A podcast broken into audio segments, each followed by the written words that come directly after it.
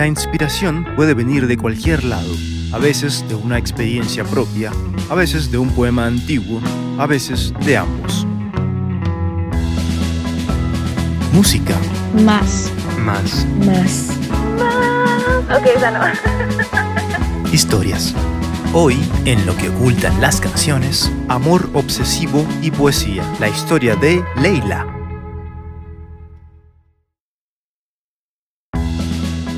Marca para siempre.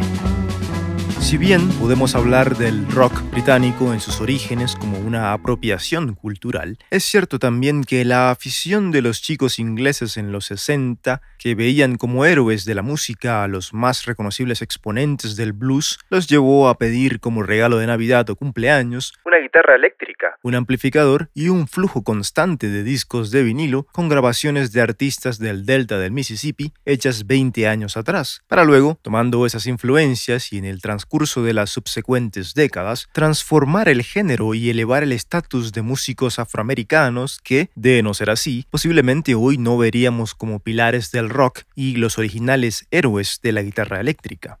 Uno de aquellos chicos británicos obsesionados con el blues nació en 1945 en Ripley, una villa al sur de Inglaterra que existe desde la Edad Media. Ahí crecería para convertirse en un ícono en su propio derecho, Eric Clapton.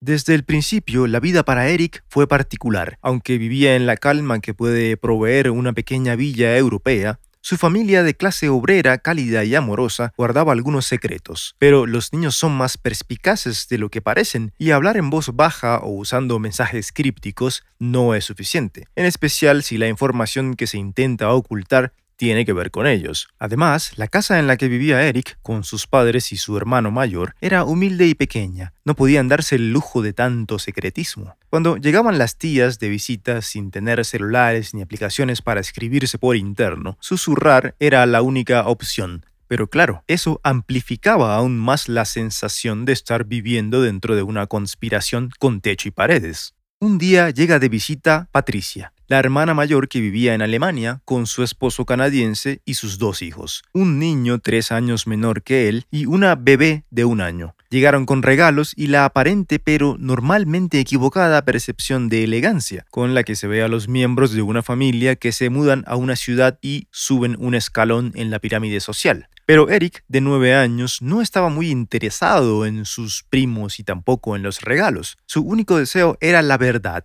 Una tarde, mientras estaba toda la familia reunida en la sala de la pequeña casa, Clapton se dirige a su hermana Patricia y le dice, ¿Entonces, ahora puedo llamarte mamá? El silencio se apoderó de la habitación y la tensión se hizo tangible. Eric ya había tiempo atrás unido los puntos de la conspiración familiar y había descifrado que su hermano era su tío, sus padres eran sus abuelos y su hermana de Alemania era su mamá. Patricia había quedado embarazada de otro soldado canadiense, los cuales a mediados de los 40 llegaban todo el tiempo, pues la villa Ripley, como muchas otras en el sur de Inglaterra, era usada como estación de guerra por los aliados. Pero en ese entonces ella apenas tenía 15 años, y el soldado de 25 que la había enamorado tocando el piano en un baile y quien sería el padre biológico de Eric, también tenía sus secretos. En realidad era un tipo casado y al terminar su servicio regresó a su país. Entonces Patricia hizo lo que lamentablemente le tocaba a las mujeres en aquella época, incluso más que ahora, seguir adelante con un embarazo no deseado, asumiendo en silencio el peso del error provisto por su propia inocencia. Pero era una niña y sus padres tal vez pensaron que debían proteger su futuro. Por eso, dos años después del embarazo, Patricia se va de la villa y los abuelos asumen el rol de padres. Y así, sin saber la verdad, la vida de Eric sería normal y tranquila. Pero ese día, cuando decidió confrontar a su verdadera madre delante de la familia, salió por la ventana toda posibilidad de una vida con esas características. Nada sería normal y tranquilo después de que su madre le respondiera con voz amable y delicada que era mejor, después de todo lo que habían hecho por él, que siguiera llamando padres a sus abuelos. La herida de la forma de rechazo más grande que pueda existir dejaría en él una marca para siempre. No tuvo éxito inicialmente.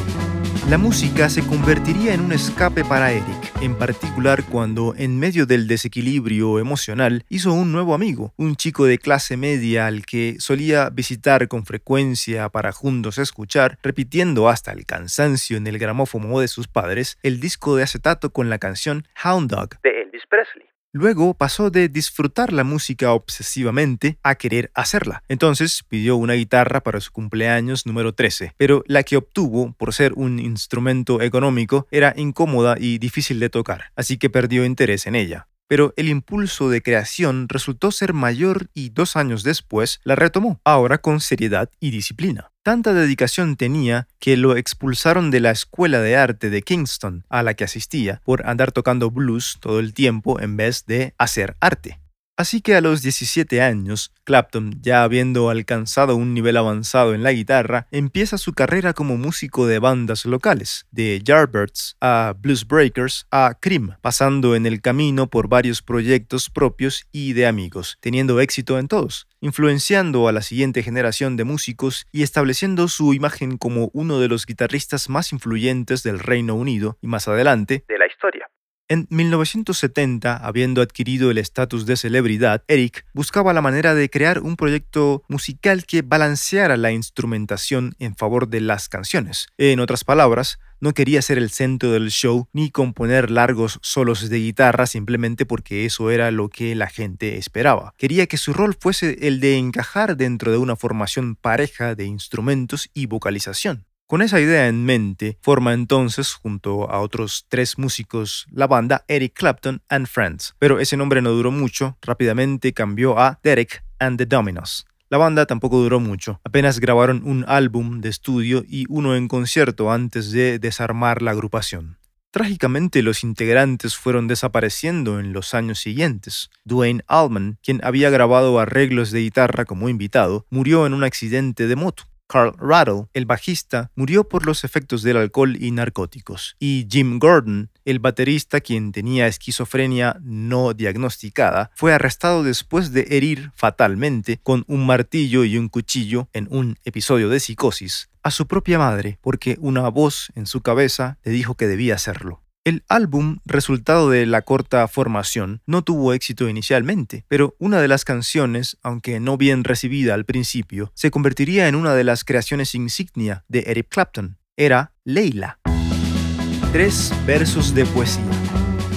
El amor volvió loco a Case ibn al-Mulawa. Esta es la premisa de un poema escrito en el siglo XII por el poeta persa Nizami Ganjabi, basado en una historia de origen árabe del siglo VII. En el poema narrativo, Case se enamora de Laila al-Amaray y enseguida empieza a canalizar su sensibilidad en forma de poemas dedicados a ella. Pronto el enamoramiento se convierte en obsesión. Los poemas que se desbordaban de amor no paraban de llegar, repitiendo excesivamente el nombre de su amada, Laila. Pero como suele pasar en cualquier comunidad, siempre hay cierto grado de insensibilidad ante todo aquello que parezca exceder los límites, a veces invisibles, de la normalidad.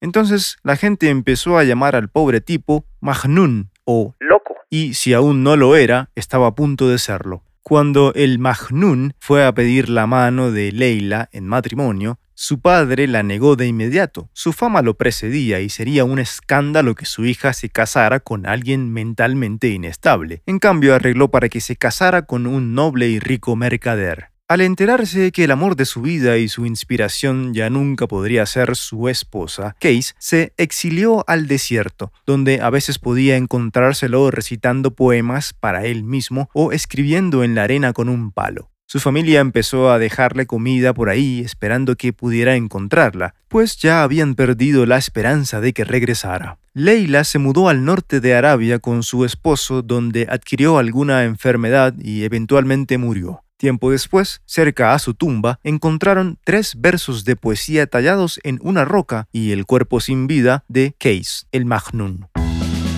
Un niño de provincia.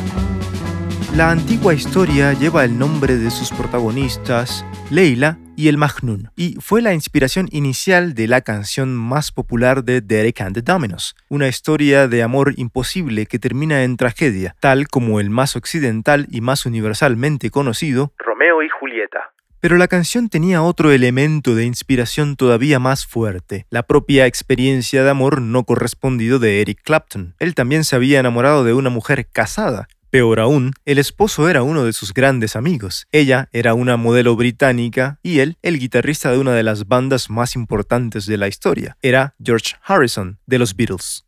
Tal como el Majnun de Arabia, Eric de Inglaterra escribió una canción de amor obsesivo y dramático advirtiendo que perdería la cabeza si ella no respondía a sus afectos. Pero su Leila, en la vida real llamada Patty, aunque compartía los mismos sentimientos y era consciente de que su matrimonio iba rápido por el camino que lleva a la separación, quería sostenerse a su relación, así que no recibió con mucho agrado el lanzamiento de la canción, pues la hacía sentirse expuesta. Sin embargo, se veían a escondidas, tanto como una celebridad puede esconderse, no mucho en realidad. Más curioso aún era que George sabía lo que hacían, pero en ese punto él mismo buscaba la salida de esa relación y no le dio importancia. Los dejó que vivieran su fantasía y finalmente se divorció sin perder su amistad con Clapton.